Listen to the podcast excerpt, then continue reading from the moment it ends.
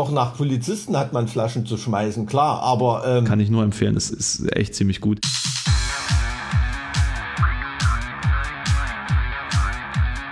Zart wie Kruppstahl. Mit Mike und Alex. Folge Nummer 18. Ja, aber hallo erstmal. Ja, ey, super, dass du äh, Zeit hast, dass ich Zeit habe, dass wir alle Zeit haben, dass auch unsere Zuhörer Zeit haben. Das ist ja das Allerwichtigste, dass ihr Zeit habt. Sonst bringt das ja alles herzlich wenig. Wir haben uns natürlich auch für heute eingeplant, uns ein bisschen Zeit für eure E-Mails zu nehmen. Natürlich. Ähm, dass wir das nicht schon wieder vergessen. Und ähm, heute soll es unter anderem um äh, die Krawalle in Frankfurt gehen. Ähm, hm. Vielleicht auch so ein bisschen um, äh, ach, ich weiß auch nicht. Also das ein Thema zu schaffen, was wir uns vornehmen, ist ja eigentlich schon sportlich, ne?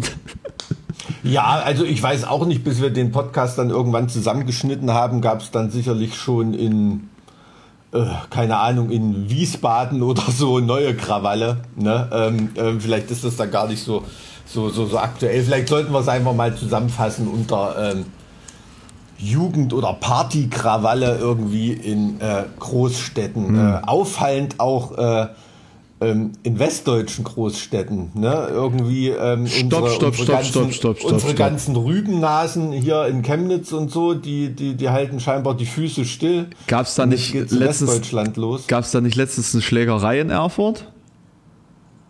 In Erfurt? Oder war, war, war das in äh, Erfurt? Vor, vor, der Staatskanzlei. Ja, ja. ja. Doch, da habe ich, hab ich einen Aufruf äh, von der Polizei gehört. Das lag auch irgendwie so ein bisschen hilflos. Äh, mehrere Passanten haben äh, die Ereignisse auf Handys aufgezeichnet und die Polizei bittet doch ähm, ähm, um Mithilfe und die Videos einzureichen oder so. Das war so etwas bittstellerisch, fand ich. Ähm, fand ich äh, irgendwie ganz lustig. Also vor der Staatskanzlei, ich weiß gar nicht, inwieweit der öffentliche Raum da überwacht ist. Das ist äh, ganz, ganz schwierig. Ähm, habe da mal äh, ein Gutachten geschrieben in meiner Zeit, als ich da im, im Landtag war, ähm, zur äh, Videoüberwachung im öffentlichen Raum. Also äh, selbst wenn du als Juwelier eine Schaufensterfront überwachen willst oder so, ne, da darfst mhm. du wirklich nur so einen halben oder einen Meter irgendwie vom Fuß, Fußweg noch, äh, mhm. noch vom Fuß. Und jemand, der da einen Stein reinhaut oder so, da steht er nicht einen halben Meter vor der Glasscheibe. Also da gibt es wirklich Regelungen. Oder ich kann mich auch dran erinnern, ähm, als in Weimar der Goetheplatz Video überwacht werden sollte und ähm, die damalig zuständige, ich weiß, es war irgendeine Datenschutztante irgendwie, die kam nicht auf die Idee, dass das irgendwie schlecht sein könnte, dass man mit der Videokamera auch die Eingänge dann von dort ansässigen Anwaltskanzleien oder Arztpraxen über, überwachen könnte oder so. Er ist überhaupt nicht auf die Idee gekommen. Ne? Und da kam so original dann das Statement, ähm, ja, also hätte man mich darauf hingewiesen, hätte ich da schon mal hingeschaut irgendwie. Also das war noch so die Zeit, als mhm. Datenschutzbeauftragte so Versorgungsposten waren, die eigentlich nichts machen mussten, weil es kaum relevant war. Aber das hat sich dann ja vor zwei Jahren spätestens mit der Datenschutzgrundverordnung geändert. Mhm. Ne? Da muss man jetzt schon ein bisschen Ahnung haben. Ich, ich bin jetzt Aber egal, wir wollten Krawalle. Ja, ich bin jetzt eigentlich davon ausgegangen, dass dieser, dieser Vorfall dir irgendwie sehr nah gewesen wäre, weil, weil er dir ja räumlich nah war und du da irgendwie äh, weißt, was da abging, weil ich es nicht so richtig auf dem Schirm hatte. Nee, nee, ich weiß nicht genau, was da abging. Ich, ich weiß nur, dass da irgendwie, äh, dass es da Randale gab. Ich habe nur diesen Aufruf der Polizei mhm. hinterher gehört. Du kannst da nebenher mal googeln. Mhm. Ähm, aber ähm, ja, was damals in Stuttgart los war oder so, da hat irgend so ein Kumpel ganz suffisant, äh, weil da gibt es so eine große Oldschool-Hardcore- äh, Punk-Community äh, gesagt, dass das wohl die Reaktion auf die neue Chromex-Platte waren. Ähm, oh. Aber nee, war da, weiß nicht, ob das äh, so das Chromex-Klientel ähm, war, keine Ahnung. Aber fand ich einen schön suffisanten Kommentar. Also, ja. also äh, als diese Krawalle in Stuttgart waren. Das ist ja jetzt sozusagen irgendwie wie so ein neuer Trend, habe ich so das Gefühl, dass da hm. äh, äh, sich äh, da gewisse Dinge dann irgendwie hochschaukeln. Da äh, hat man den, den Begriff der Partyszene auf den Lippen getragen. Die Partyszene, ja, und das hat mich. Äh, ernsthaft auf den Gedanken gebracht, ob nicht auch Corona ein Stück weit daran schuld sein kann, ne? weil da einfach kein Security steht, der dir ein paar aufs Maul gibt, wenn du im Club irgendwie über die Stränge schlägst. ähm, ja, sonst wären die, wären die Partygäste vielleicht über die Clubs der Stadt verteilt gewesen und da sorgt dann ja schon Security ähm, für Ordnung, ne? wenn dann irgendwie der Alkoholpegel zu hoch ist und manche Leute sich zu lustig oder zu stark fühlen, ähm, dann gibt es ja so eine, so, ja, eine interne Regelung der Temperatur, sag ich mal. Ne? Ähm, ich glaube nicht, dass die Natürlich ist es richtig, dass in Medien darüber so berichtet wird, klar, aber ähm, dass die Berichterstattung darüber irgendwie bei den Leuten, die auf sowas Bock haben, ähm, den Bock schwinden lässt. Ne? Das irgendwie finde ich da so ein bisschen popularisierend. So, oh, 800 Kumpels, ähm, lass mal Flaschen in die Bullen schmeißen, so ungefähr. ähm, ja, ich, ich finde das auch irgendwie ein bisschen schade ich meine, früher hat Joschka Fischer irgendwie Bullen verprügelt, weil es gegen Atomkraft oder Startbahnen auf äh, Flughäfen ging oder. Joschka Fischer ähm, äh, hat Bullen verprügelt? Äh, soll er verprügeln, ja, ja. Was? Ja, ähm, das, das kann ja, kannst du mal eine Runde bei YouTube drehen, da gibt es ein paar, paar Videos. Ähm, Zumindest war er da in dem Umfeld beteiligt. Ich wollte ne? gerade sagen, also der ist so rein körperlich ist er doch gar nicht in der Lage gewesen. Da nein, nein, das war schon von politischen Gegnern öfters zum, Gegen, zum Gegenstand gemacht worden, gerade als er noch äh, hier politisch in erster Reihe aktiv war. Also da gibt es Fotos, wo man nicht genau sieht, ob er da ein, ein Seil oder einen Stock in der Hand hat oder irgendwas. Ähm, also ähm, Egal, ähm, schau's mal nach. Aber ich meine nur, das war immer mit irgendeiner politischen Forderung oder so äh, verbunden, irgendein, irgendein Zweck. Ne? Aber dass jetzt die Partyszene meutert, äh, und, oder hast du da mal irgendwelche Forderungen mitschwingen hören oder so? Nee, das war einfach immer nur. Nee, also das Ding, also was ist, was da eigentlich dahinter steckt, ist, äh, dass man da natürlich auch ein Politikum, also verhindern will, dass ein Politikum draus wird. Denn was mhm. dieser Begriff eigentlich ausdrückt, äh, beziehungsweise was dieser Begriff eigentlich bedeuten soll, ist, dass man damit die Einteilung in ethnische Gruppen beispielsweise verhindern möchte. Und ähm, jetzt äh, mhm. in, in Stuttgart ist es allerdings ein bisschen äh, nicht in Stuttgart, in, in Frankfurt ist es ein bisschen anders ausgedrückt worden. Ich äh, gucke jetzt nochmal direkt nach, dass ich es zitieren kann, aber ich habe es gestern schon irgendwie gelesen. Ähm, also, was ich auf den Videos ähm, gesehen habe und festhalten kann, ist, dass jeder Mann, der eine Männerhandtasche trägt, also so ein, nicht, nicht etwa jetzt so ein, so ein, so ein äh, ähm, Hüftgurt, ne? sondern so eine richtige Männerhandtasche von Gucci oder so, dass man denen nicht vertrauen darf. Ne? Das ist grundsätzlich schon mal Fakt. Ähm, okay, alles. Also Gürteltasche ist auch immer ein Klientel gut für eine Messerstecherei. Ja. Also ähm, weiß auch jeder Polizist, nee, äh, kein Scheiß. Ähm, äh, da ist, ist, ist Aufpassen angesagt. Ne? Aber ist natürlich auch cool. Am, am besten ist für die Polizei immer äh, Jogginghose mit Gürteltasche, ja. weil dann ist alles Relevante in der Gürteltasche und man muss nur die abnehmen und spart sich da äh, noch, noch äh, weiter eine, eine größere Sucherei. Ähm, das sind so, so, so Weisheiten vom, vom äh, Polizeirevier Erfurt Nord. Aber ähm, ja, äh, Gucci-Handtaschen. Äh, wie, wie, haben da die, haben die da Flaschen und Steine drin oder bringen nee, die da ihr? Nee, nee, nee, nicht, nicht, weil sie da ihr Waffenarsenal mit sich dran, sondern das ist irgendwie so ein so ein Ach, ähm, Erkennungsmerkmal. Also ich habe ein paar Videos gesehen aus der Nacht und dachte mir, Alter, die haben ja alle sowas. Jeder einzelne. Das deutet auf so ein Mindset hin, oder was? Ja, ja, das, das ist äh bestimmt, das ist bestimmt so ein gemeinsames Mindset. Ähm, ja, äh, äh, äh, also es gab dann auf jeden Fall ähm, sehr schnell Äußerungen zum, zum Migrationshintergrund der, ähm, hm. der, äh, der Verdächtigen, jetzt äh, bei, bei der Geschichte in Frankfurt. Und äh, bei den Vorfällen in Stuttgart hat man eben vermieden, das irgendwie auszudrücken und deswegen hat man äh, äh diese, diese, diesen absurden Begriff der Partyszene verwendet. Ne? Das ist ja nicht so, dass jetzt irgendwelche Veranstalter, Clubbetreiber, Leute, die irgendwie da arbeiten oder die irgendwie was mit, mit Eventmanagement oder Veranstaltung zu tun haben, da äh, irgendwie, ja, nee, das sind, das sind ähm, sag ich mal, Jugendliche und ähm, in, in äh, Frankfurt war das auch so, also alles unter Mitte 20, die mhm. sich an gewissen Plätzen einfach treffen und sich da besaufen oder, oder, oder kiffen mhm. und, und da halt einfach irgendwie ähm, sozusagen die fehlenden Partys ausgleichen. Und, Ja, und dann ja. sozusagen aus dieser Situation heraus dann ähm, Eskalations... Aber in, in. Stuttgart gab es doch trotzdem diesen, diesen Fauxpas, dass da die Polizei von Stammbaumforschung gesprochen hat. Ja, das, oder? das kam dann noch oben drauf irgendwie, ganz genau.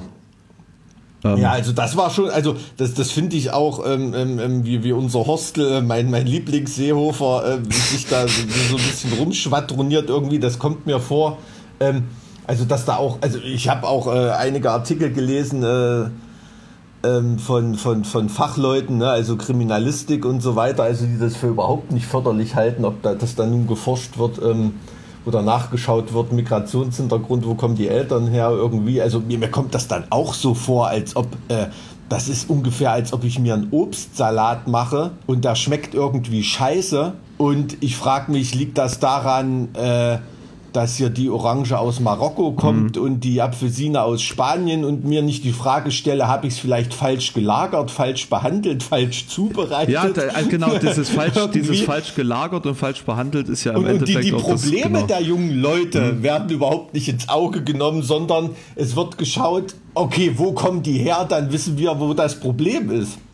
Ne, und ähm, das zielt so, glaube ich, also zumindest nach meinem Dafürhalten, ordentlich dran vorbei. Und die Leute, die sich wirklich dafür interessieren, ob das Leute mit Migrationshintergrund sind oder woher die Eltern kommen, ähm, die interessiert auch nicht, ob die rein verwaltungsrechtlichen Migrationshintergrund haben. Die interessiert, ob die wie Kanaken aussehen oder nicht, auf Deutsch gesagt. Ne?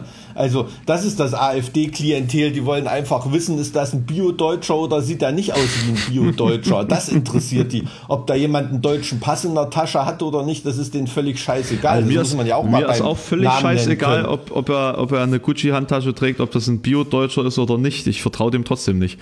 Das ist Ja, äh, bevor, ja, ja, bevor, bevor irgendwelche Hassmails kommen, ne, ich habe das Wort Kanake zitiert, ne, äh, nicht selber verwendet. Aber äh, äh, es ist wirklich Ich- ich möchte- ich möchte der- unfassbar. Es, es wird immer wieder in die gleichen Muster da zurückverfallen von, von Politikerseite her. Das regt mich total auf. Ich ich möchte an der Stelle einfach einen Auszug äh, hier von der Tagesschau-Seite zitieren, den ich jetzt nebenbei aufgemacht habe, weil es quasi ganz genau zu dem passt, was du gerade gesagt hast.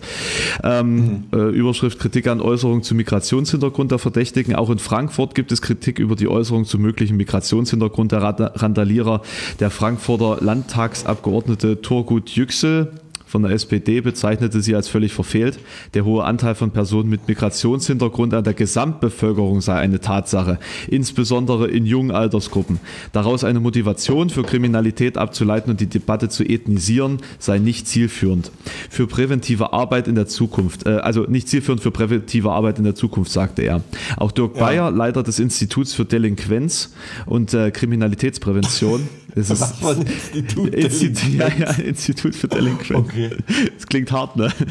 Klingt nach Österreich oder die haben immer solche Worte. Schweiz, lass mich doch mal Au, ausreden. Schweiz. Okay, sorry. An, an, der- an der Zürcher Hochschule für angewandte Wissenschaften sieht keinen Sinn in der Überprüfung des Herkunftslandes der Eltern bei Tatverdächtigen. Im Interview mit Tagesschau 24 erklärt er, hinter Gewaltausbrüchen wie in Frankfurt stünden andere Ursachen wie Perspektivlosigkeit und anerzogene Männlichkeitsnormen. Es mache daher wenig Sinn, Stammbäume zu rekonstruieren. Man müsse sich stattdessen auf die aktuellen Probleme der jungen Menschen konzentrieren, die so gewalttätig agieren. Auch eine Sperrstunde löse die Probleme in der Stadt nicht grundsätzlich. Sie verlagert sie dadurch lediglich auf andere Stadtviertel. Ja, genauso wie Probleme, die vielleicht vor einem Club stattfinden würden, jetzt einfach an diesen Plätzen stattfinden, wo sich die Leute jetzt gerade sammeln. Klar. Also abs- würde ich absolut unterschreiben, was Ja. die Leute da gemacht haben. Also total äh, können wir eigentlich Schluss machen mit dem Podcast. Ja, ich, ich Ähm. dachte, das war einfach jetzt eine super Zusammenfassung davon. Deswegen. Ja, ja, ja, also denke ich, äh, de- denke ich auch. Das ist äh, das, was ich etwas ähm, hölzern versucht habe zu sagen. dass, äh, nee, dass man wirklich auf die, auf die äh, Probleme der Leute gucken muss. Ne? Und die Polizei, ähm, die da nun rumstehen und äh, irgendwie in Frankfurt wurde ja in der Polizeimeldung gesagt, man hat deeskalierend gewirkt, ne? was, was immer auch deeskalierend ist, wenn man trotzdem in, Rei in Wurfweite von Flaschen steht als Polizeihundertschaft. Ja, man, man Ähm, stellt sie einfach ist- hochgerüstet und bewaffnet vor die Leute und das ist dann Deeskalation. stellt sie hoch, genau, genau. Also das ist schon mal, schon mal ein Widerspruch in dem Polizeibericht. Also den weiß ich nicht, das hat wahrscheinlich einer mit einem blauen Stern geschrieben. Ne? Das kann kein erfahrener Polizist gewesen sein, ähm, weil sich das natürlich in sich, ähm, in sich widerspricht. Aber ähm, äh, und die baten das natürlich dann halt auch nur irgendwie aus, ne? dass da irgendwie jemand schlechte Laune hat, ähm, keine Perspektive, sich, sich die Hucke voll säuft ähm, ähm, und da äh, äh Flaschen nach dem Vertreter des Staates äh, äh, schmeißt. Ne? Ähm, sind wir wieder bei der Gewaltenteilung in dem Fall. Ich gehe davon aus, dass es keine Bundespolizei war, eigentlich nach dem Vertreter des jeweiligen Bundeslandes, aus dem die Hundertschaft kommt das ist natürlich, das ist natürlich ein Problem. Ne? Zum Seehofer geht natürlich keiner hin und schmeißt eine Flasche. Also soll natürlich auch nicht sein, ne? Aber ähm, Vorsicht, ist, ähm, Vorsicht mit solchen Äußerungen. Nein, ich sag ja, dass das soll weder nach Seehofer noch nach Polizisten hat man Flaschen zu schmeißen, klar. Aber ähm, ähm, dass die das da ausbaden müssen und dann einfach nur, die haben ja auch gar nicht das Instrumentarium in der Hand dagegen was zu machen. Was kann ich als Polizei machen? Da habe ich meine Standardmaßnahmen wie Platzverweise, mhm. ähm, ähm, Verkehrsverbote und sowas, was ja auch in dem Artikel, den du eben zitiert hast, ange, äh, angedeutet ist. Ähm, dann war es dann irgendwie auch schon. Ne? Also und äh, das ist nur dazu geeignet, den Frust der jungen Leute äh, noch mehr zu erhöhen. Ne? Von anderer Seite muss da Hilfe kommen und nicht von der Polizei. Und wenn ich dann immer solche Sätze höre wie ähm, ja, ich erwarte eine deutliche Reaktion der Justiz, bla bla bla, wir müssen mhm. Strafen verschärfen und irgendwie sowas. Ne? Das ist immer total traurig, dass sowas von ähm, Politikern kommt, die selber wahrscheinlich auch noch äh, ganz oft Jura studiert haben und dann wahrscheinlich in der Recht, Rechtssoziologie ähm, äh, Vorlesung in der Cafeteria waren, ne? also ähm, weil ähm, einfach die Strafen erhöhen oder so, ähm, dass den Strafgrund, die, die Abschreckungswirkung, also das ist nur eine ganz, ganz kleine Facette davon, ne? von der Strafandrohung mhm. und äh, und ich habe als Politiker auch nicht der Justiz reinzuquatschen, welche Strafen verhängt werden. Wo, wo sind wir denn? Wir sind noch nicht in den USA. Gutes Stichwort. Äh, Trump, Trump äh, droht jetzt damit, Bundespolizisten in ähm, demokratische Städte zu entsenden. In Portland hat er jetzt ja quasi den, den Aufstand mehr oder minder niederknüppeln lassen. Gegen, äh, das habe ich gelesen, ja. Genau, gegen den Widerstand des, der Stadt und des Staates tatsächlich. Hm. Und ähm, ja, das soll jetzt quasi auch in anderen, vornehmlich demokratischen Städten so weitergehen. Und also ich weiß nicht, das liest sich halt schon wieder so bedrohlich nach, nach dieser, ähm, naja, als ob man sozusagen jetzt die, die, die äh, Orte, die von politischen Gegnern mehr oder minder äh, bevölkert werden, dass man die so ein bisschen niederknüppelt mit einem eigentlich demokratischen ja, aber da, das Mittel. Ist ne? ja, das ist ja im Gegensatz zu unserer Anführungsstrichen Partyszene schon äh, eine, eine politisierte Sache. Ja, ja, ja, klar. Ne? Also die sind da ja schon einen ganzen Schritt weiter. Die ähm, sind viele Leute, die da aus Frust auf die Straße gehen, die haben ja einen politischen Grund dafür ausgemacht und begehren dagegen auf. Äh, ich habe das jetzt in Stuttgart oder Frankfurt oder in Erfurt vor der Staatskanzlei irgendwie ähm, was immer da auch war. Vielleicht das wissen sie auch, immer noch äh, nicht. Das wissen sie immer noch nicht. Vielleicht hab haben die sich ja auch um Bratwurstzipfel ge geprügelt oder so. Das soll in Thüringen auch vorkommen. Ähm, aber ähm, äh, da habe ich jetzt noch keine politischen Forderungen oder irgendeine politische Dimension im, im Sinne der, der Leute, die da die Ausschreitung vollführt haben, wahrgenommen. Oder täusche ich mich da? Nee, also diese Partyszene ist ja auch in dem Sinne nur eventorientiert. Hm. Mhm. So, wie, wie, wie, man das so schön ausdrückt. Also da geht's dann. Das, äh, das, das sprechen Leute in Leipzig-Konnewitz auch immer mit ja. Grinsen aus, so diese äh, äh, erlebnisorientierten Jugendlichen. Ja, ja, ähm, das kennt man ja auf jeden Fall. Aber ähm, aber klar, in den USA, also was da jetzt aus, aus Portland ähm, äh, irgendwie so geschildert wurde, äh, dass da tatsächlich irgendwie äh, nicht gekennzeichnete Sicherheitskräfte in nicht gekennzeichneten Lieferwagen irgendwie Leute weggezerrt haben oder so. Also das erinnert mich wirklich an äh, Militärdiktaturen in äh, Argentinien, mhm. Chile oder, oder was wie in Kolumbien teilweise politische Gegner zum Verschwinden gebracht werden. Also das boah, das hat mir schon echt ein, ein riesengroßes Stirnrunzeln gegeben. Ne? Und dafür, dass das auch äh, wirklich alles äh, scheißegal zu sein scheint, die komplette ähm, äh, bundesstaatliche Verfasstheit äh, des Landes, ne? dass ich nicht irgendwie, ähm, wie ich möchte, Bundespolizei in irgendwelchen Bundesstaaten einsetzen darf, wenn, wenn es mir äh, wenn der Bundesstaat was dagegen hat und da nicht irgendwie um Amtshilfe oder ähnliches bittet. Ne? Mhm. Die, das ist ja nur so ein kleines Nadelöhr, zum Beispiel in, um Bundespolizei in Oregon oder Portland einsetzen zu können, hat ja, äh, haben ja die Trump-Leute einfach gesagt, ja, wir haben Angst, dass das Bundesgericht demoliert wird und deshalb dürfen wir Bundespolizei hinschicken, ohne den Bundesstaat zu fragen. Ach was. Das war so diese, ja, das ist Juristen, ne, die suchen da immer nach einem Nadelöhr. Ähm, und dadurch ähm, ist immer noch zweifelhaft, ob das möglich ist. Aber das war so der Ansatzpunkt, um das juristisch irgendwie zu begründen. Ne? Und ähm, boah, das sind dann schon Taschenspielertricks. Also das ist ganz, ganz kurz vorm Despotentum. Aber ganz, ganz kurz davor. Ein Despot, der hat dann noch abstrusere Begründungen. Aber ähm, das macht einem dann schon richtig Angst. Ich, ne? ich, ähm, ich finde find den Punkt dann auch schon heftig wenn eine Begründung gar nicht mehr logisch sein muss, also wenn man diesen Punkt überschritten hat, wo man niemanden mehr logisch begründen muss, warum man jetzt eine, äh, mhm. etwas tut, sondern nur noch juristisch solche Nadelöhre finden muss. Also dass es sozusagen nicht mehr, nicht mehr von institutioneller Seite angreifbar ist, ähm, als, als ja, letzte ja, genau. Hürde dessen sozusagen. Ja, also die, da, da, hatten wir ja auch schon drüber geredet, dass es da bei der Trump-Administration, äh, da geht es ja auch gar nicht mehr darum, irgendwie den Rückhalt im Volk zu haben. Mhm. Ne? Also der Graben ist gezogen. Es gibt die Trump-Anhänger und die Trump-Gegner. Ähm, und da muss auf Seite der Trump-Gegner äh, keine Legitimierung stattfinden aus, aus, aus Sicht der Trump-Administration. Ne? Also das ist, das ist völlig klar. Und ähm, wahrscheinlich könnte, könnte der Trump ähm, eine Atomrakete auf Mexico City schießen oder so und die Trump-Anhänger würden das noch feiern. Ähm, ähm, der hat im Prinzip bei seinen Anhängern Narrenfreiheit. Ne? Und alles, was der macht, das gilt nur noch den Gegner zu frustrieren und die eigenen Anhänger zu aktivieren. Ja, im Grunde war ja der Wahlkampf, der Wahlkampf war ja auch quasi so, ein, so eine Art Test, Testballon, wie weit er gehen mhm. kann. Ja, und, mhm. und solche Veröffentlichungen wie das mit dem Grapper by the Pussy und so, das hat ja quasi gezeigt, dass er diese Narrenfreiheit bei seinen Wählern hat, dass er wirklich gewählt wird, trotz solcher Geschichten.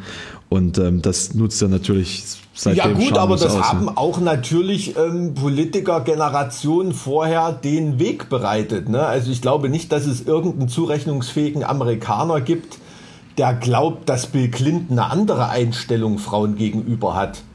Ne? Hm. Nur der hat es halt politisch korrekt äh, nicht in Mikrofone und Kameras geäußert. Ne?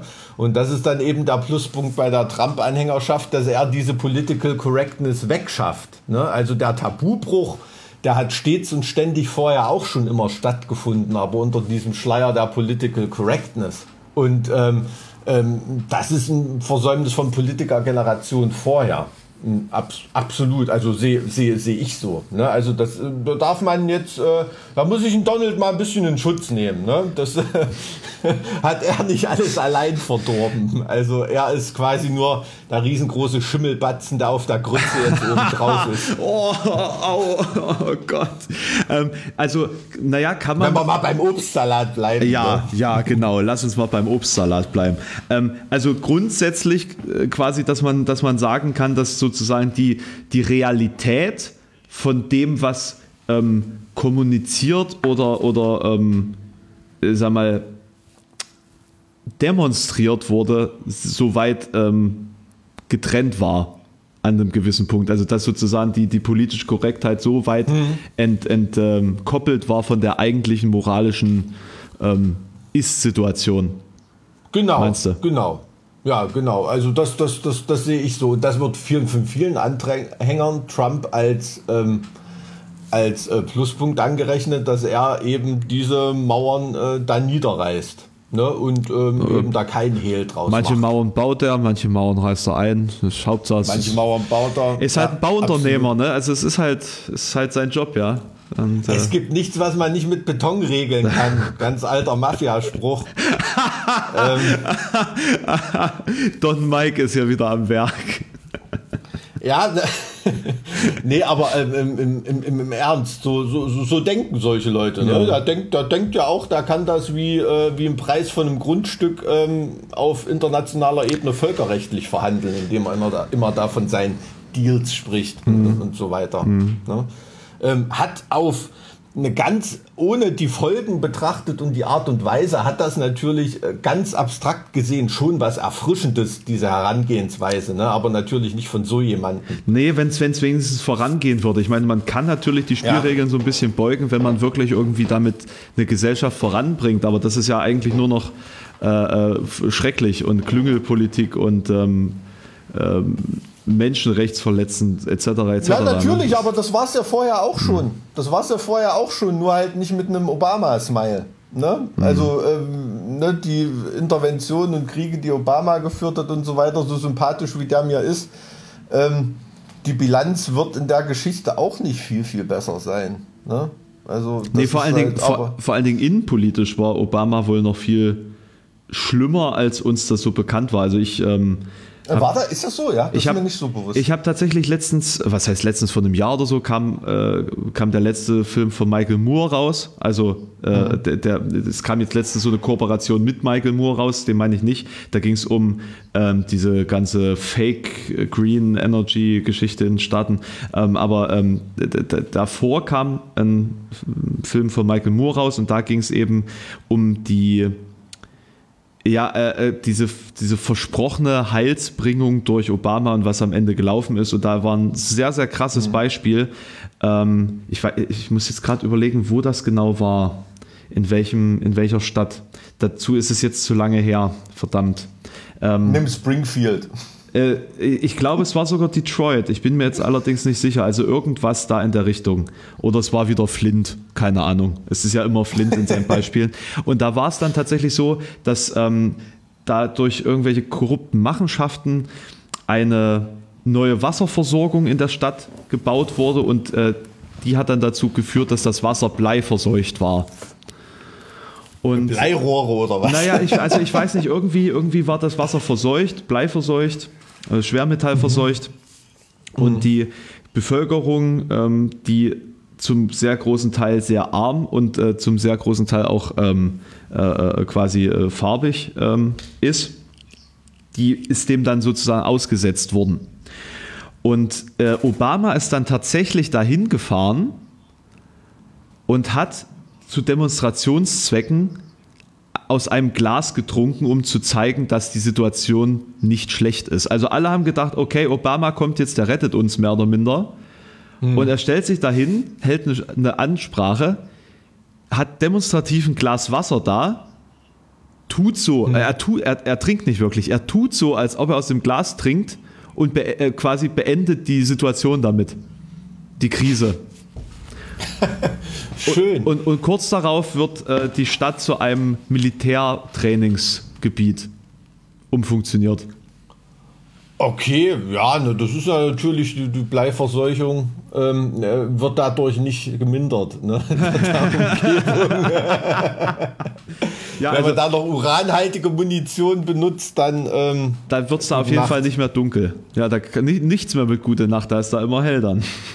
Nee. Gibt, es gibt auch irgendwie Neuigkeiten wieder aus deiner sibirischen Lieblingsstadt, oder? Habe ich gesehen, da war wieder irgendeine ah, Scheiße passiert. In Norilsk, ja? In Norilsk, ja, da war, war, war wieder irgendwas los. Aber ähm, ja, gerade, äh, ich habe jetzt neulich auch wieder, apropos bleihaltig, eine Diskussion mitbekommen, ähm, äh, diese unsägliche, die es schon seit Jahrzehnten gibt, ob nun Jäger auf bleihaltige Munition verzichten sollten oder nicht. Ne?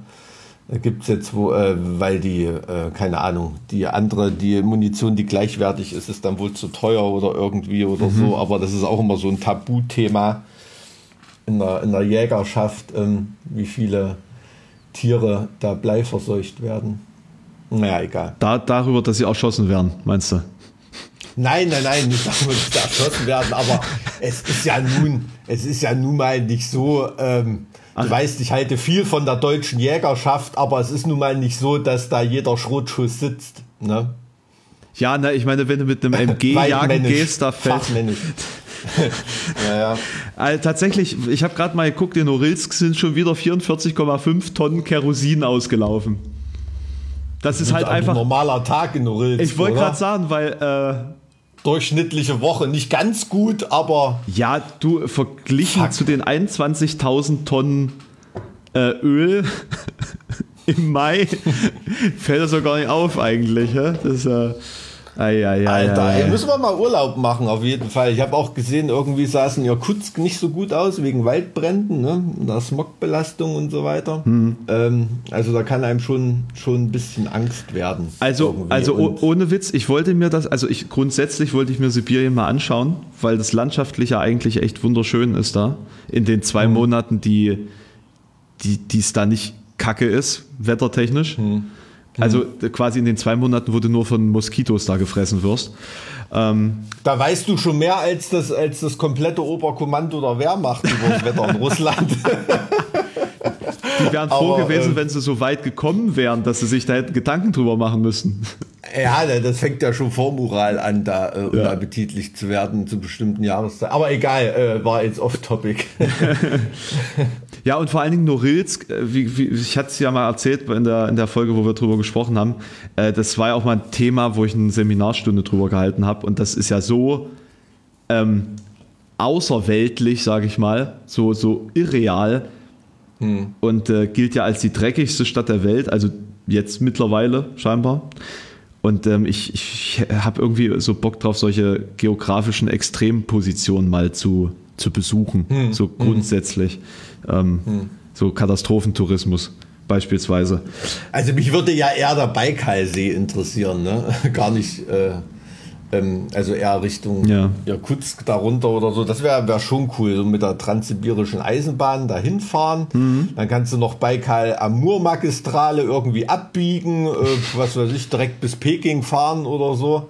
Ähm, und warum gleich noch Nordkorea-Urlaub hinten dran? Kannst du von Russland auch mit, der, mit, dem, mit dem Zug ausfahren? Ähm, Wäre, glaube ich, äh, da- da- das, das wäre wär wirklich mal cool. Ich bin jetzt allerdings nicht ganz über die Corona-Restriktionen in russischen Zügen auf dem Laufen. Oder, oder in Nordkorea.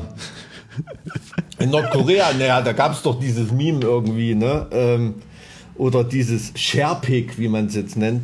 Ähm, 13 Uhr Nordkorea meldet 500 Infizierte, 13.05 Uhr Nordkorea meldet 0 Infizierte.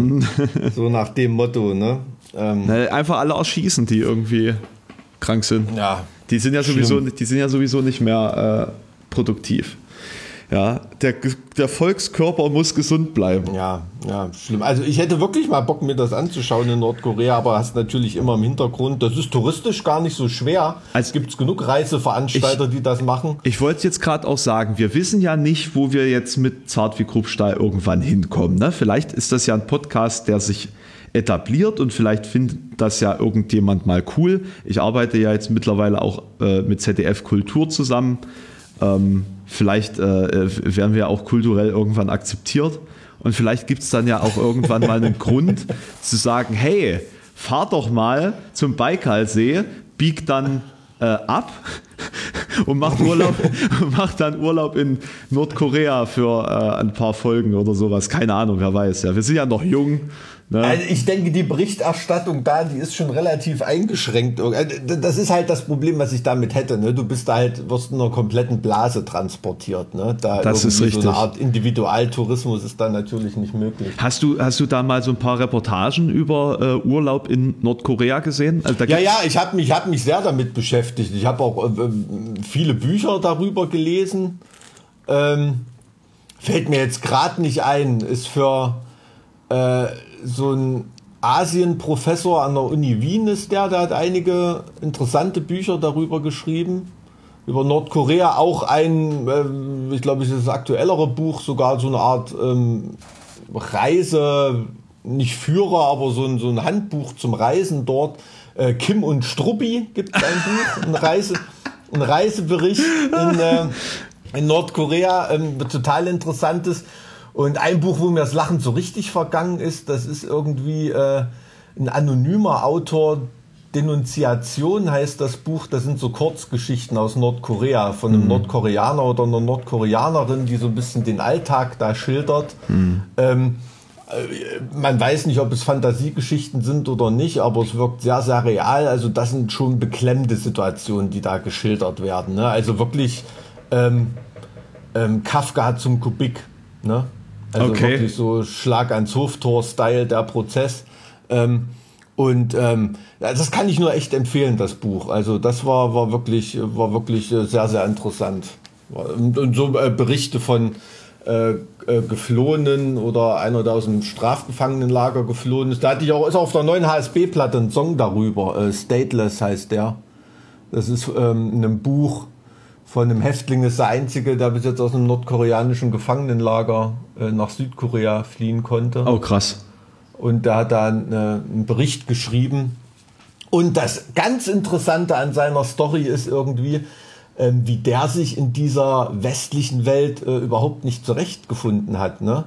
Und auch ähm, seine Geschichte anders erzählt hat und auch Sachen, die er gar nicht hätte erlügen müssen, ähm, äh, da irgendwie erlogen und ausgemalt hat, weil das so von ihm erwartet wurde von den Journalisten, die ihn, die ihn ähm, ähm, interviewt haben. Ne? Also das ist wirklich jemand aus dem Gefangenen, der kannte noch nicht mal das Prinzip von Bargeld.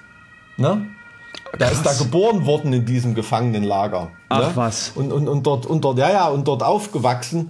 Und ähm, ist dann über, über China nach Südkorea geflogen, war eine Zeit lang in den USA und ähm, hat sich da jahrelang ähm, versucht äh, zurechtzufinden ähm, und wie gesagt auch mit, mit vielen, vielen Rückschlägen und also die Geschichte von dem man nachzuvollziehen ist absolut faszinierend. Und am Ende steht so dieser Satz, der mich zu diesem Song gebracht hat, ähm, da ist da nun in der Freiheit, ne, in unserer Freiheit in Anführungsstrichen und sagt einen Satz wie, ich vermisse die Reinheit meines Herzens, so wie es in Nordkorea war. Ich komme mit eurem erstunkenen, erlogenen ähm, okay, ähm. Alltag hier, hier nicht zurecht. Ich schaffe das nicht, mich so zu verstellen, dass ich hier funktioniere, so als Bottomline. Ne? Jetzt nicht, nicht ganz wörtlich, aber die Reinheit meines Herzens, das ist ein Satz, den er äh, original so gebracht hat. Und äh, boah, das war schon echt Gänsehaut, so eine, so eine, ja, so ein, ist ja fast ein außerirdischer Blick auf unsere Kultur. Ne? Ähm, das so, das so zu, ich glaube, Flucht aus Lager 14 oder so ähnlich heißt das äh, Buch. Wobei- Bin nicht ganz wobei ich mir- mit der Lagernummer. Wobei ich mir tatsächlich nicht so richtig vorstellen kann, dass man, wenn man im, in einem Lager lebt, dass man dann reines Herz haben kann. Weil da ja sicherlich auch Sachen passieren, die moralisch gesehen Ich weiß, ich, sind. ich weiß, natürlich, natürlich, da hat auch seine, seine eigene Mutter verraten und weiß bis heute nicht, ob die, äh, ob die noch lebt oder so. Ne? Ähm, ja, Aber naja, da kommt auch drauf an, wie die ihn behandelt hat oder was. Lies das Buch, es ist total interessant. Und ähm, ähm, aber ähm, man man muss sich das zu Gemüte führen. Also es ist äh, und dann diskutieren wir halt hier über die Partyszene auf dem Stuttgarter Schlossplatz. Ne?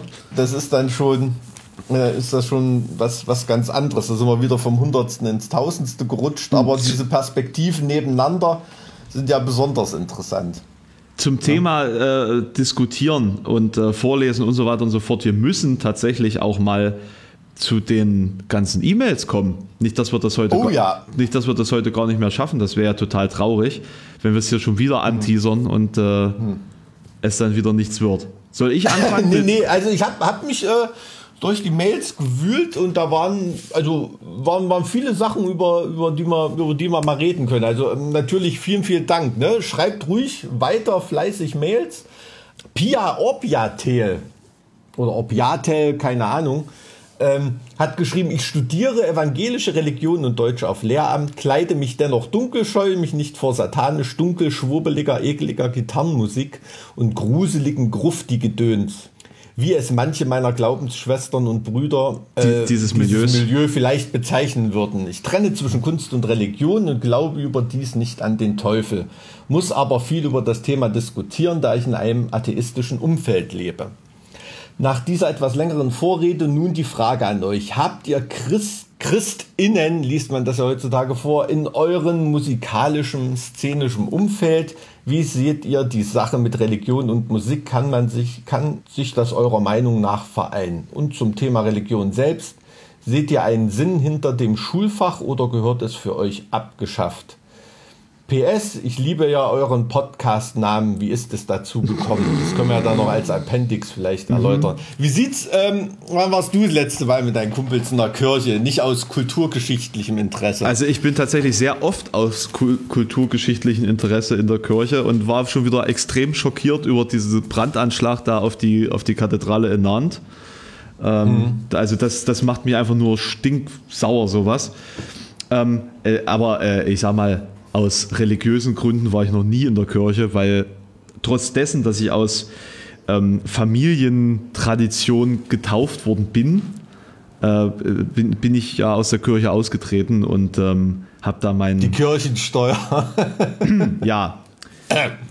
Genau. Ja, so. das, das, treibt, das treibt einen in den Atheismus. Ja, nee, das, ähm, also ich, das Glauben hat für mich nie irgendwie einen Sinn ergeben. Also ich habe das nie gebraucht und es hat mir auch nie irgendwie Sinn für mein Leben oder für mein Wirken gegeben. Ähm, also ich bin, ich bin da definitiv Atheist äh, mit Hang zum Nihilismus. Also jetzt nicht im, im moralischen Sinne, aber im Sinne des, der Frage, was soll das alles? Und äh, dementsprechend. Da habe ich mich da verguckt oder standest du neulich in dem Wag-Video nicht auch ums Feuer rum und hast dir die Eier gewärmt? Es war so kalt. Ja, nö, aber, aber, aber da hast du auch keine Pagan-Tendenzen. Das ist nur Folklore für dich. Ach, oder? überhaupt nicht. Nee, Das war einfach nur dieses, boah, ey, hast du Bock, uns da zu unterstützen? Und dann, ja gut, also ich finde auch diesen, dieses ganze ehr- ehrlich gesagt ein bisschen peinlich eigentlich.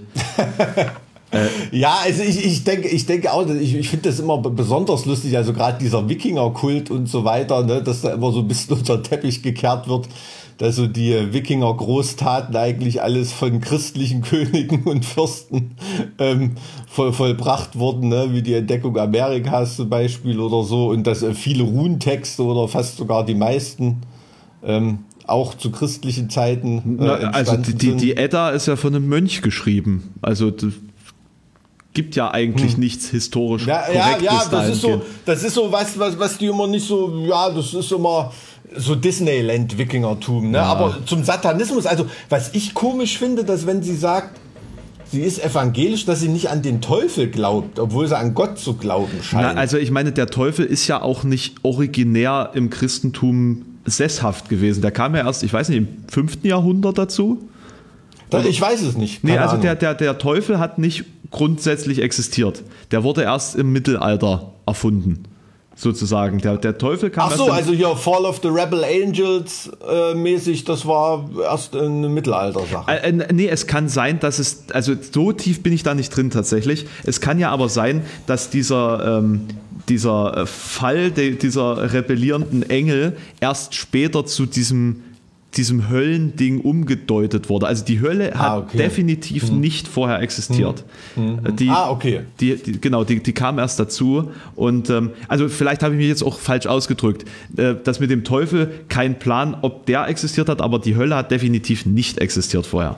Aber das wäre ja krass, wenn die sich wirklich selber was ausgedacht haben mal. Nee, Ne, das haben sie sich auch nicht ausgedacht. Das, das, nee, ich wollte ja sagen. also die ja Tartaros und, und, und äh, äh, die, die äh, also es gibt's ja, gab's ja alles schon. Irgendwelche ähm, Anderswelten, wo äh, die geknechteten Seelen dann hinkommen. Ich würde sagen, also würde das Judentum mit, mit äh, Urhe Urheberrechtsklagen ähm, äh, arbeiten, äh, da hätte das Christentum äh, ordentlich ein Problem gehabt. Ne, Aber das, das, das Judentum hat gar keine Hölle, glaube ich. Also ich, ich äh, weiß es nicht, also- keine Ahnung. also- ich weiß es nicht in Bezug auf Hölle, das weiß ich nicht. Also da ist irgendwie so, dass du einfach in deinem Grab liegst, bis du wiedererweckt wirst. Wenn ich mich jetzt recht erinnere an meinen Ethikunterricht. Äh, und das die, die nächste Frage, ob ich glaube, dass Religionsunterricht abgeschafft werden sollte. Da ich weiß, wie die Praxis von Religionsunterricht so ist, sage ich ja. Weil Ach so, gut, du hast es ja aus pädagogischer Sicht noch. Ja, ja, okay. Also äh, ich, ich denke, dass für uns alle und für den Menschen sicherlich ein, ein Ethik- oder Philosophieunterricht grundlegend am sinnvollsten ist, der einfach den Blick für alle Religionen freigibt. Also ich habe sehr viel über, über den Hinduismus, über den Buddhismus und so weiter und so fort gelernt in der Schule, aber natürlich auch über den Islam, über das Christentum. Und ich finde wichtig, dass man alles kennt und dass man sich nicht grundlegend auf eins da festschießt und ähm, dann trotzdem noch äh, irgendwie ähm, ja, so, Also so rein ethische Prinzipien sich, sich ja auch verinnerlichen muss. Und Philosophie ist ja auch eigentlich wichtig, finde ich. Ne? Ja, na, ist, ist das in der Schule heutzutage so, dass Religionsunterricht, da gehe ich entweder zum muslimischen, katholischen, evangelischen und Ethik bildet so diese Gesamt, da redet man mal in Gesamtheit über Religion, das Phänomen an sich. Ähm, Da, das oder? ist von, das ist tatsächlich wirklich von Bundesland zu Bundesland, von Schule zu Schule unterschiedlich. Das kann man leider nicht so richtig subsumieren jetzt hier. Ähm, Okay. äh, es, also bei uns hier in Sachsen-Anhalt war es Ethikunterricht. Du hattest entweder evangelischen oder katholischen, ähm, je nachdem welche Schule, blablablub, welche mhm. Ecke. Also meistens halt evangelisch, Religionsunterricht. Mhm. Und im Ethikunterricht hast du sozusagen die Mischung aus ähm, Philosophie, ähm, anderweitige Lebensperspektiven und Religionskonzeption gelernt. Mhm. Und das fand ich eigentlich immer ziemlich gut, weil es so einen Gesamtüberblick über die Ideen, Ideen der Menschheit gegeben hat. So mal ganz grob gesprochen. Es war nicht zu, also, zu klingt tief. für mich auch am interessantesten, ja. Es war nicht zu tief in der Philosophie drin, äh, dass man jetzt, also mhm. klar, ähm, ähm, hat man sich da mit einigen ähm, dann doch ein bisschen genauer beschäftigt, ob das jetzt John Locke war oder Descartes oder ne. Ähm, mhm. Aber auf der anderen Seite hast du halt auch alles äh, so äh, umfassend über die Religion gelernt in dem Sinn. Also mhm. alles, was du mhm. wissen musst, um dich drüber unterhalten zu können oder um es zu verstehen. Übrigens an dieser Stelle äh, gibt, äh, möchte ich das mal erwähnen, es gibt eine ganz süße Serie, ähm, ähm, wie, wie, wie, wie, wie genau hieß die, ähm, mit Morgan Freeman, bei Netflix läuft die, ähm, mhm. wo er durch die Welt reist und äh, über Gott spricht mit den unterschiedlichsten Anhängern unterschiedlichster Glaubensgemeinschaften und Sekten. Weil und so der selber schon mal Gott gespielt in genau, irgendeinem Film, ne? genau. wenn ich das richtig in Erinnerung habe. Bei, bei äh, Bruce Allmächtig ah, okay, war ja. das ähm, ja. und, und äh, ja, deswegen vermutlich dann auch die Serie. Und das ist wirklich sehr interessant, ähm, was es da für äh, Kulte gibt und, und wie die sich ihren Glauben zu, zu bauen und was da die Prinzipien sind. Ähm, da geht es dann immer darum, was ist eure Teufelsvorstellung beispielsweise oder mhm. gibt es ein Heiland bei euch und so weiter und so fort. Das sind so immer die einzelnen Folgen. Und ich habe, glaube ich, die drei Staffeln hintereinander weggeguckt an einem Sonntag. Das, oh, das, klingt, das klingt total interessant. Das ist Auf jeden Fall. wirklich richtig gut. Ähm, noch weiter zur Frage, hast du in deinem Umfeld äh, Leute, die glauben? Ähm, also jetzt, jetzt nicht, nicht an den Hallischen FC oder so, sondern an, an da, da, da, muss, da muss dein Glaube aber wirklich stark sein. Aber, aber du als, als Jena-Fan, du bist ja auch äh, geprüft. Ich bin, ich bin Märtyrer. Ich habe schon Märtyrerstatus. Mehrere Martyrien durchwandert, auf jeden Fall. Aber nee, äh, ähm, ein Freund von mir äh, wird tatsächlich Pfarrer. Der dürfte jetzt eigentlich auch gerade mit seinen seinem Examen fertig sein. Muss ich direkt mal ah, jetzt okay. gleich mal fragen, ob er, ob er jetzt durch ist, weil die Tage hat er jetzt so die letzten Prüfungen eigentlich gehabt. Ähm, genau, und er glaubt auch, und wir, wir führen, wir haben sehr, sehr viele Gespräche schon geführt. Äh, hm. vor, vor allem betrunken. Ähm, es, also es, es endet, es, äh, ich, also kommt, er kommt auch aus Jena tatsächlich und ähm, ich war ja nun eine Weile sehr viel und sehr intensiv in Jena und irgendwie ist jeder Abend, wenn wir irgendwie zusammen im Freundeskreis trinken waren, darauf, darauf hinausgelaufen, dass wir irgendwelche religiösen Grundsatzdiskussionen geführt haben, also aufgeschlossen, mhm. ja. Und, und, er ist da auch wahnsinnig äh, kommunikativ und aufgeschlossen in, in, jeder Hinsicht. Und es war auch immer sehr spannend. Das Problem ist, dass man sich am Ende dann immer relativ wenig merkt, weil man ja besoffen war. Ähm, aber also er, er macht das auch sehr unaufdringlich Deshalb ähm, gibt es ja Podcast, damit du das nicht vergisst, was du da mit jemandem gelabert hast. Ja, da, Egal. Dazu müsst ihr ja Podcasts hören, ey. Das ist ja. Äh, mhm. Äh, ja, ähm, ist da eigentlich auch recht aufgeschlossen. So mhm. Musik gegenüber beispielsweise oder äh, Fandoms gegenüber, die jetzt nicht christlicher Couleur sind. Aber ja, also das denke ich, äh, äh, erzähl ruhig. Aber ansonsten habe ich da relativ wenig äh, Schnittmenge tatsächlich, um das jetzt nochmal zu sagen. Ich kenne ich kenn wenige, aber es liegt ja irgendwie auch so an, diesem, an dieser Ostkultur. Hier ist einfach. Ja. Na gut, was bei Pia jetzt hier so anklingt, ähm, dass sie da wirklich Kunst und Religion irgendwie von, voneinander äh, trennt. Ja. Ähm, so wie Wag wie Kernes das gemacht hat, zum Beispiel.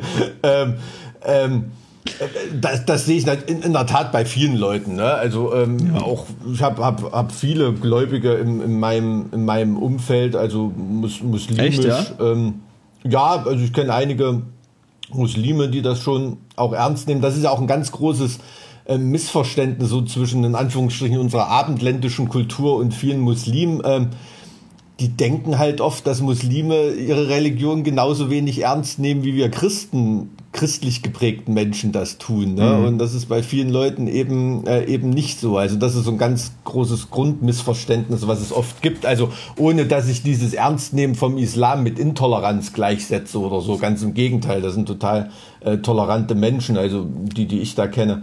Ähm, aber ähm, dieses Trennen von Kunst und Religion, ähm, ja, also ich weiß, äh, gerade in den USA ist das oft schwierig. Ne? Es gibt ganz, ganz viele Radiostationen, äh, in denen wir nicht gespielt werden dürfen. Also da gibt es einen Haufen. Ist echt so, ja? Ja, da gibt es im Internet, kann man mal googeln, einen Haufen Listen, ne, wo man in illustrer Gesellschaft ist mit Morbid Angel, Rotting Christ und, und so weiter. Ne? Ähm, da im Bible Belt irgendwie, also mhm. das ist, ähm, gehört schon so ein bisschen säkularisiert. Ne? Und ich muss ehrlich sagen, ich habe in der Geschichte großen Respekt vorm, vorm Glauben mancher Leute. Ne? Also gerade so Leute wie äh, Bonhoeffer oder Paul Schneider, äh, der ja sogar von einer äh, katholischen Kirche als ein evangelischer Märtyrer bezeichnet wird.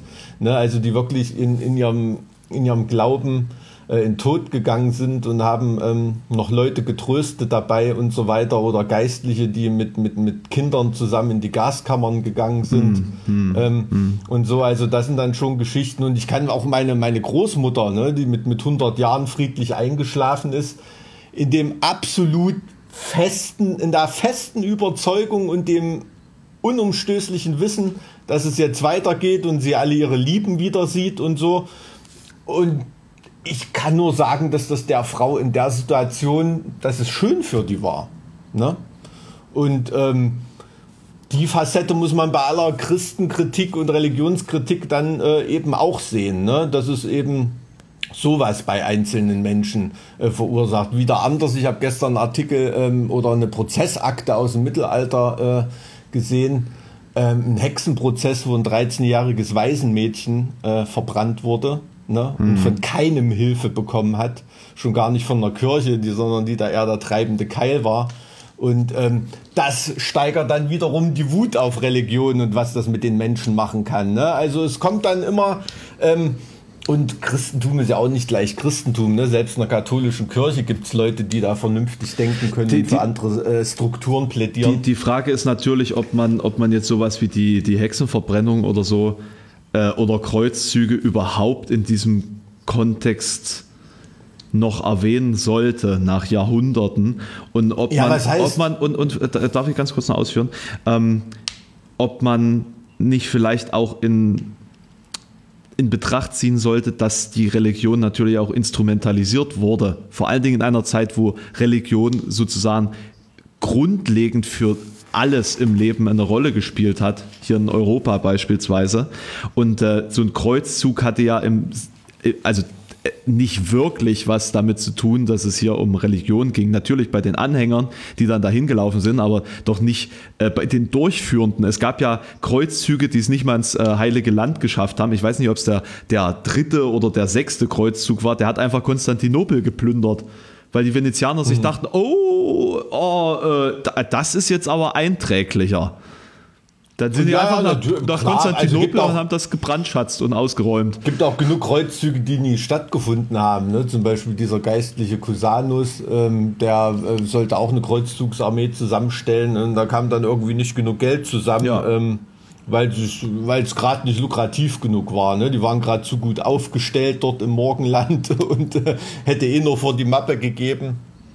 Und ähm, ja, also das ist, aber das sehe ich halt immer eher so ein bisschen menschheitskulturgeschichtlich irgendwie. Ich denke, man sollte es schon noch aufs Tableau heben, weil die großen Verfehlungen der Kirche, sagen wir mal, ähm, die es ja heute auch immer noch gibt, ne? um, um, um Gottes Willen, und dass Religion instrumentalisiert wird. Ähm, da sind wir ja, ähm, ähm, das haben wir ja noch lange nicht hinter uns gelassen. Ich würde da nicht wie du von der Vergangenheit sprechen, aber gerade wenn auch so christliche Gesellschaften mit muslimischen äh, Staaten oder so verglichen werden, muss man sich auch mal bewusst machen, dass da vielleicht gerade mal maximal 300, 400 Jahre dazwischen liegen, zwischen den Verhältnissen, die man da heute miteinander vergleicht. Ne? Und wenn man das jetzt so auf, sage ich mal, 40.000 Jahre Kulturgeschichte bezieht, ist der Abstand da ähm, nicht allzu groß. Und man sollte bei vielleicht bei aller berechtigter Kritik trotzdem ein bisschen flacher halten. Also ich denke absolut, dass man das immer noch mit aufs Tableau heben muss, weil gerade von bei philosophischen oder religiösen Konzepten ist mhm. die Genese und die, Entste also die Entstehungsgeschichte ist da schon wichtig für mich. Ja, aber das Abschlachten von Ungläubigen steht ja äh, in keinem Kontext äh, oder in keiner Verbindung zum christlichen, zu den christlichen Werten. Also das ist ja eine Perversion dessen und ich finde einem Gläubigen vorzuwerfen, dass irgendwelche äh, geldgeilen Despoten des Mittelalters äh, äh, da, da, da, quasi Kapital draus geschlagen haben und der Glaube deswegen schlecht ist, das finde ich verfehlt. Ich habe doch nicht gesagt, dass der Glaube schlecht ist. Im Gegenteil, nee, nee, aber da, da, also da, da, darum geht es mir halt in, der, in, der, in dem Diskurs, dass, ähm, dass eben diese Taten äh, auch, ich meine, es ist ja in der Metal-Szene auch gang und gäbe, dass man ja den, dass man Gläube ja so ein bisschen schämt und dass man über die, über die, äh, über das Christentum herzieht. Ich, also jetzt, ich weiß nicht, ob das immer noch überhaupt modern ist, aber in den 90ern war es ja durchaus modern. Ähm, da, dabei. Na, also eine Band wie Beermoth zum Beispiel, die, die, die schöpft ja ihre Relevanz daraus, dass er aus einem erzkatholischen Land wie Polen kommt. Also die würden in, äh, sag ich mal, ähm, in einem alternativen Viertel in Berlin würden die nicht funktionieren als Band. ähm, also jetzt rein vom über, über die naja, musikalische Qualität hinaus, die sie natürlich haben. Aber jetzt bin ich dir schon wieder ins Wort gefallen, wird in einer anderen Mail auch noch angemerkt. Dass du das immer machst, ja, ja. Ja. Ich, ich bin das mittlerweile gewohnt. Sag mal, wusstest du eigentlich, dass es dann noch ein drittes Element gab, neben äh, Leviathan und Behemoth? Welches, weiß ich nicht, worauf du, bei, bei, bei welcher Konzeption na, jetzt? Na, bei, bei diesen, äh, also, bei Hobbes oder was? Oder? Nee, nee, nee, nee, ich rede jetzt nicht vom, vom, vom, vom Leviathan, also von dem, von dem Werk, sondern äh, von, ja. von dieser äh, jüdischen, oder ich weiß gar nicht, ob das Jüd, es ist, doch, es ist ein jüdisch, jüdisches Konzept, ähm, von, diesen, von diesen Urmonstern quasi. Golem. Nee, der Golem ist ja wieder ein magisches Wesen, das von, von einem Rabbi in Prag. Der ist aber cool. Das ist in, in, dem, ganzen, in dem ganzen Judentum-Geschwurbel, äh, in der Mystik, äh, mag ich den am meisten. Ich finde den auch super spannend. Aber meine ich auch nicht. Nee, es gibt doch äh, Behemoth, das ist sozusagen der, das hm. Ungetüm der Erde. Dann gibt mhm. es den Leviathan, das ist sozusagen das, das ist Also Hydro. Genau, oder? genau. Ja. Und, und, es gibt noch ein drittes und äh, das ist relativ unbekannt, weil es nur in den Apokryphen irgendwie erwähnt wird. Ähm, ist aber tatsächlich, mhm. also ist sozusagen auch quasi das, das Himmelsgegenstück dazu, was ja völlig logisch Aha. ist. Und das ist Aha. Cis, also Z-I-Z. Das ist quasi wie so ein Aha. großer, großer Vogel, der sozusagen so beschrieben wird, als also das, das Himmelszelt, das sich über einen spannt, ist sozusagen der, die Flügelspanne des, des Zitz oder mhm. Cis oder so. Ja. Interessant, nee, aber gut, ab, also ich habe hab, hab schon von dem von dem Kanon äh, keine Ahnung, dann gucke ich, habe ich von nachgerufen, hast recht, keine Ahnung. Ähm, aber aha, das ist interessant. Cool. Da könnte, könnte man ein dreiteiliges Konzeptalbum draus machen. Ich, ich, ich finde es auch wahnsinnig spannend und, und mhm. auch als, als Name für eine Band einfach geil. Ähm, Gibt es aber schon.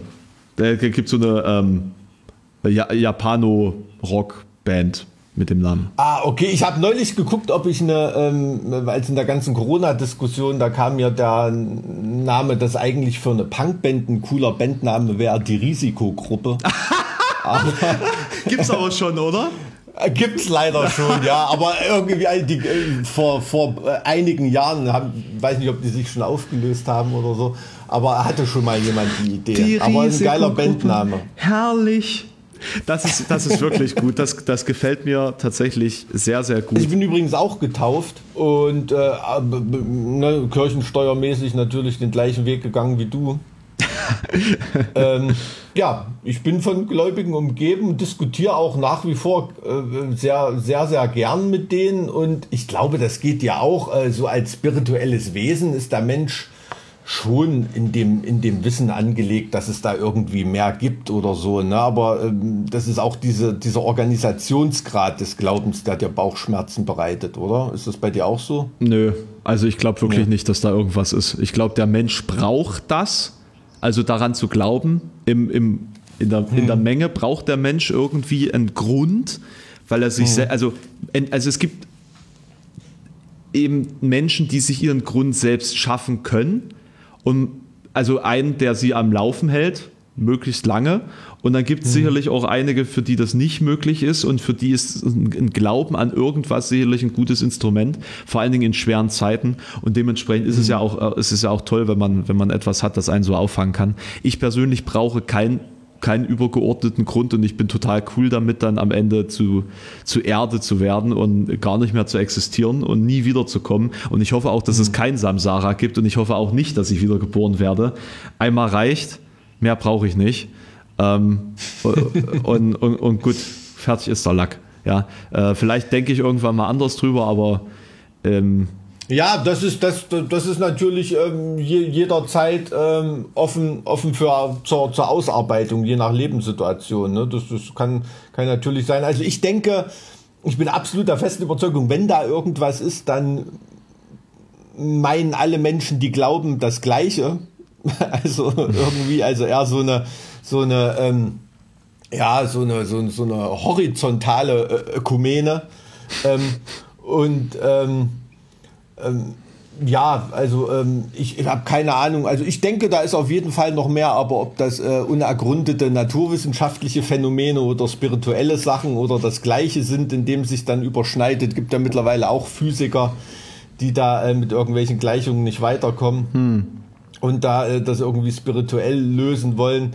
Ähm, ich weiß es nicht. Also ich habe auch schon viel gelesen über transpersonale Psychologie, über ein Bewusstsein, was unabhängig vom Körper äh, existieren kann oder was weiß ich. Also da gibt's interessante Sachen, aber ich weiß noch nicht mal, ob das spirituell oder naturwissenschaftlich ist. Also, aber also das, irgendwas ist ich da. glaube, das ist spirituell, würde ich jetzt mal behaupten, weil natürlich diese, hm. diese ähm, Entität, ne, die, die ja irgendwas Göttliches sein soll, äh, wird ja von vielen auch als eine Art universelle Energie bezeichnet und ähm, ist mehr oder weniger nur ein Versuch der Erklärung einer Seele. Also, dass man mhm. nicht von einer Seele be bevölkert wird, sondern von einer Energie, die dann aufgeht in dieses Universelle. Ähm, mhm. ähm, mhm. und und äh, ich finde die Idee, finde ich ganz nett, aber das ist natürlich auch Science Fiction für mich. Also, das, das, das gibt es beispielsweise ähm, Philipp José Farmer, hat da äh, äh, seine Flusswelt-Trilogie, oder ist es eine Quadrologie? Keine Ahnung. Ähm, also äh, die, der Fl die Flusswelt-Zyklus-Reihe kann ich dir dann sehr empfehlen, falls du da mal Bock drauf hast. Ähm, da wird mhm. jeder Mensch ähm, auf einem Planeten wiedergeboren, der von einem großen Tal durchzogen ist, an, an einem Fluss. Und äh, eine der Hauptfiguren, die da eine Rolle spielt, ist zum Beispiel Hermann Göring Mhm. Ähm, und, und es geht darum, dass man sozusagen eine Chance bekommt, äh, seine, ja, also moralisch rein zu werden und sein, seine Chakren quasi äh, äh, mhm. zu, zu reinigen und dann aufzusteigen eben in diese, in diese Entität, in diese universelle Energie. Das wird von einem, von einer Alien-Rasse quasi gesteuert die, äh, die, die Menschheit dazu so, sozusagen retten will. Ähm, da habe ich jetzt schon hart gespoilert, das weiß man die ersten zwei Bücher noch gar nicht, tut mir leid, sorry. Ähm, ich weiß nicht mehr, wie es ausgeht, deswegen kann ich es nicht zu Ende, zu Ende spoilern, aber es ist eine meiner absoluten Lieblingsreihen, kann ich nur empfehlen, es ist mhm. echt ziemlich gut. Äh, Mark Twain ist auch eine der Hauptfiguren, also es ist wirklich sehr spannend und, und ähm, teilweise okay. autobiografisch da, äh, biografisch. Ähm, und ähm, Sir Richard Francis Burton ist, ist die Hauptfigur. Auch eine sehr, sehr, mhm. sehr, sehr spannende Persönlichkeit. Genau, das wollte ich jetzt an der Stelle jetzt nur noch mal ausführen, aber ich glaube, wir haben uns, was die Beantwortung dieser Frage angeht, auch schon wieder. Ich liebe ja euren Podcast-Namen. Wie ist es dazu gekommen? Da Ach, reden Mensch, wir mal in einer, in einer, Spezialfolge drüber, oder? Na, dann, dann lass doch mal, dann lass doch einfach konsequent mal die nächste Folge E-Mails beantworten damit wir es jetzt okay. endlich mal schaffen. Grundsätzlich, meine Lieben, ihr dürft äh, uns gerne an zartwiekruppstahl.gmx.de schreiben oder eben bei, bei Instagram, sind wir ja auch unter demselben Namen gmx.de. ähm, und äh, ja, ich würde sagen, in der nächsten Folge setzen wir uns wirklich mal komplett mit allem auseinander und erklären euch auch, woher der Name überhaupt kommt. Ja, und wenn ihr uns mailt, äh, schreibt, wie alt ihr seid und woher ihr kommt. Das ist auch immer noch ganz interessant zur Einordnung. Auf jeden Fall. Mike, ich hätte ja Bock, dass wir die 20. Folge einfach mal live bei Twitch äh, dann streamen. Also jetzt ist, das hier ist die 18. glaube ich. Die E-Mail-Folge wird dann die 19. und die andere müsste ja dann die 20. sein. Vielleicht, vielleicht ähm, richte ich sogar extra einen HSB-Twitch-Kanal dafür ein, wo wir es co-hosten können oder so. Uh, das wäre natürlich richtig edel. Na, mal sehen, alles klar. Alles klar, mein Lieber. Dann äh, auch danke an euch als Zuhörer und äh, Freunde dieses Formats und äh, nächste Folge kümmern wir uns dann wirklich mal um euch. Alles klar, ciao. Mach's gut, Alex.